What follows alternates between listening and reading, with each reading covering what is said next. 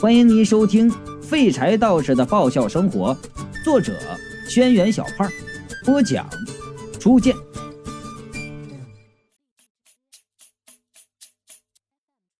就在这档口，哎，听得有人就叫：“干什么呢？干什么呢？干什么呢？啊！光天化日之下打群架呢！”说罢呀，门外就飘进两个鬼差，举着警棍就说道。男的蹲左边，女的蹲右边，手手都放头上，不动啊！在我们管辖区打群架，无法无天了！你们。孔将军一转头，哎，俩鬼差笑了，哎，哎呀，哎，哎呦，老孔啊，怎么是你呀？孔将军用手指向福宁城，这家伙就是我之前和你们说过害我们全家的混蛋。那俩鬼差就说了：“啊啊啊，那行，你接着打，打累了和我们说一声，我们带他回去受审去。”福星城就哀嚎道：“哎呀，鬼差大人呐，你们不能这样啊！这这还有王法吗？”鬼差走过去踹他屁股：“滚蛋吧啊！啊，你这种人渣，知道什么叫王法还？你生平的事迹，我们都看的是一清二楚。”我和孔将军就说了：“你和这边的鬼差挺熟的，哎，都在这待了几十年了，能不熟吗？”孔将军用力的抽了他几鞭子，然后啊，就对鬼差说：“把他带走吧。”鬼差拿着链子把福清城拴了。那个孔婷开始还是一副摸不清楚状况模样，愣在那里。见那鬼差要把福清城拴走，一脸着急，拉着孔将军就说道：“爹，你们要把他带到哪去？我要和宝元在一起。”哎呀，你是被他迷了心窍。孔将军道：“这畜生害死我们全家，你还想着他？姓孔的，你不想想我为何恨你？”福京城冷笑一声，高喊道：“自从我入赘到孔家，你就看我不顺眼，认为我高攀了你家，天天冷嘲热讽。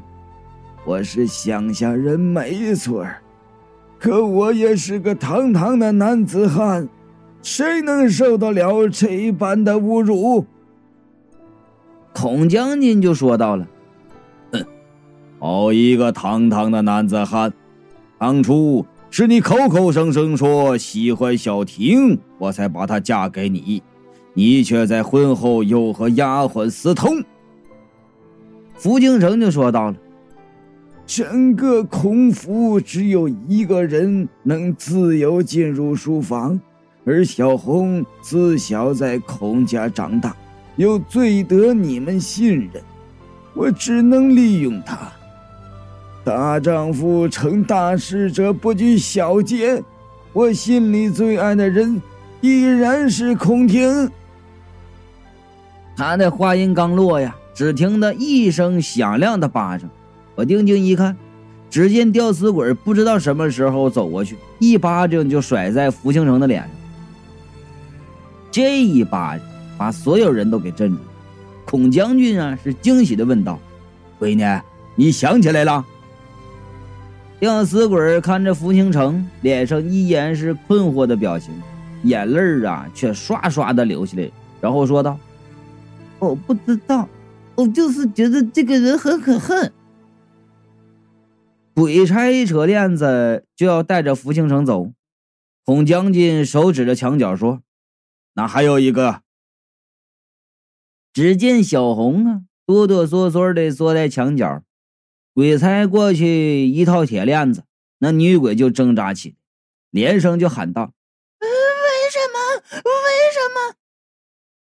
那俩鬼差呀，既不是怜香惜玉的鬼，硬是套上锁链就把他带走。小红连声叫着：“为什么？为什么？”声音呐凄惨自己。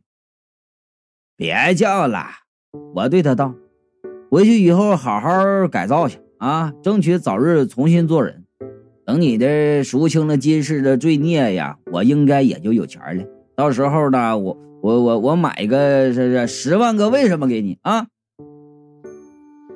鬼差呀，对着孔家人就说道：“哎呀，你们在前世也都有欠债，迟早要去地府受审。今天大仇得报，跟我们一起走吧。”孔家鬼听了这话，随鬼差一起走。孔婷还不愿意走，孔夫人就拉着他说道：“走吧，孩子，你生前从未害过人。”能投个好胎，我们一起走吧。孔婷闻言低头想了半天，回头啊含着泪看着我，我心中一酸呢，想和这女鬼一起生活的这些日子也有点不舍，但投胎是正经事儿，不能耽搁。最后叹了口气，挥挥手说：“，你走吧，下辈子记得学点普通话啊。”孔婷这才一扭头，和孔家鬼一起走了。相处了这么长的时间的鬼，就这样去投胎了。想到以后再也看不到那大舌头，我心里颇有些不是滋味。屋里的人还在福兴城的尸体旁边忙着，我也不愿意在这里待。出门坐车回小二楼，刚走到门口。看见苟富贵和吴相旺两个鬼差就飘过来，苟富贵老远就向我打招呼：“哎，雷锋同志，雷锋同志啊！哎，上次鉴定的结果出来了。”我就说了：“哎，你俩来正好啊，我这边已经有结果了。”苟富贵就道：“哎，雷锋同志，你你先听我说，上次你让我查的东西我已经查到了。”我就说了。哎，所有都弄清楚了。福庆城是冷宝园。保富味道，呃，那个王亮，呃，还还真是冷宝园。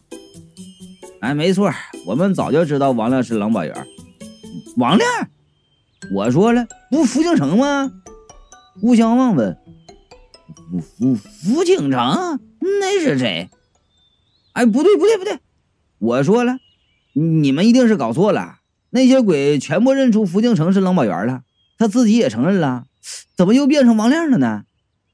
顾相望说：“这是我们拿了王亮的阳气去阴间存档比对的，不可能有错啊。”狗夫人说：“雷锋同志啊，我知道这事儿很难以置信，不过事情摆在眼前呢，哎，我们是进行了技术比对的。”你要相信科学吧，啊，哎，雷锋同志，你为啥用怀疑的眼神看着我呀？废话嘛，这能不怀疑吗？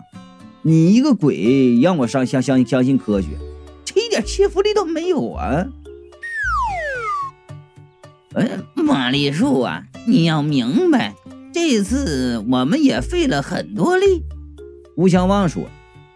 生死簿上所写的事情和真实发生的事情不符，这件事引起了苟富贵领导的高度重视。七叔成立了专家组，到下基层，带领辖区内所有的片警，亲自对这件事儿做了深入的调查和仔细的研究。嗯。并呢，根据地府阎罗殿所发出的深入贯彻阎王思想、认真工作的文件，对手下人员发出指示，是要加快速、准确的找出事情真相，尽快破案。嗯，是。总共就你们俩人啊，还带领辖区内所有的片警。我是越听越困，挥挥手说道：“哎呀，我明白了，我明白了啊，你们辛苦了。”不过，根据你们的办事效率，开了这么多会，费了这么多劲儿，还没查到什么吧？哎，雷锋同志啊，你不要这么说嘛！啊，我们已经查到了很多重要的线索。哎，雷锋同志，你为啥又用怀疑的眼神看着我呀？我就说了，上一次让你们帮忙，不还说要几十年的吗？这怎怎么怎么这么快呢？哎呀，这个这事儿嘛，呃，要按规章制度一步一步的往上走啊啊，那肯定是不行，肯定慢呐。狗富贵说完，看向吴相望，吴相望就说了：“我们查到最后时候才发现，地府高级资料库的资料管理员是我祖爷爷。怪不得呢，啊，原来是上头有人呢。”我就说了：“那你们查到什么了？”苟富贵说道：“雷锋同志啊，哎，你听过‘生死有命，富贵在天’这句话吧？”我点头说道：“哎，就是人说，呃，一辈子都是有定数的。哎，没没没错了，人们的命数啊，在人出生的时候就已经决定。”吴相望说。大到生老病死，小到掉一根头发，都是注定的。所以，人类经常会在第一次看到某个场景的时候，觉得自己脑海中曾经浮现出这样的画面，那是因为命中既定。而人类呢，是灵性很强的生物，会在某些时候看到未来，而且命运这种事情一点都马虎不得。有一丝不同，就会引发巨大的变化。这种变化，呃，类似于你们所说的蝴蝶效应，所以命不可改。我就说了，哎，但是研究那些命理的人老说给人改命呢。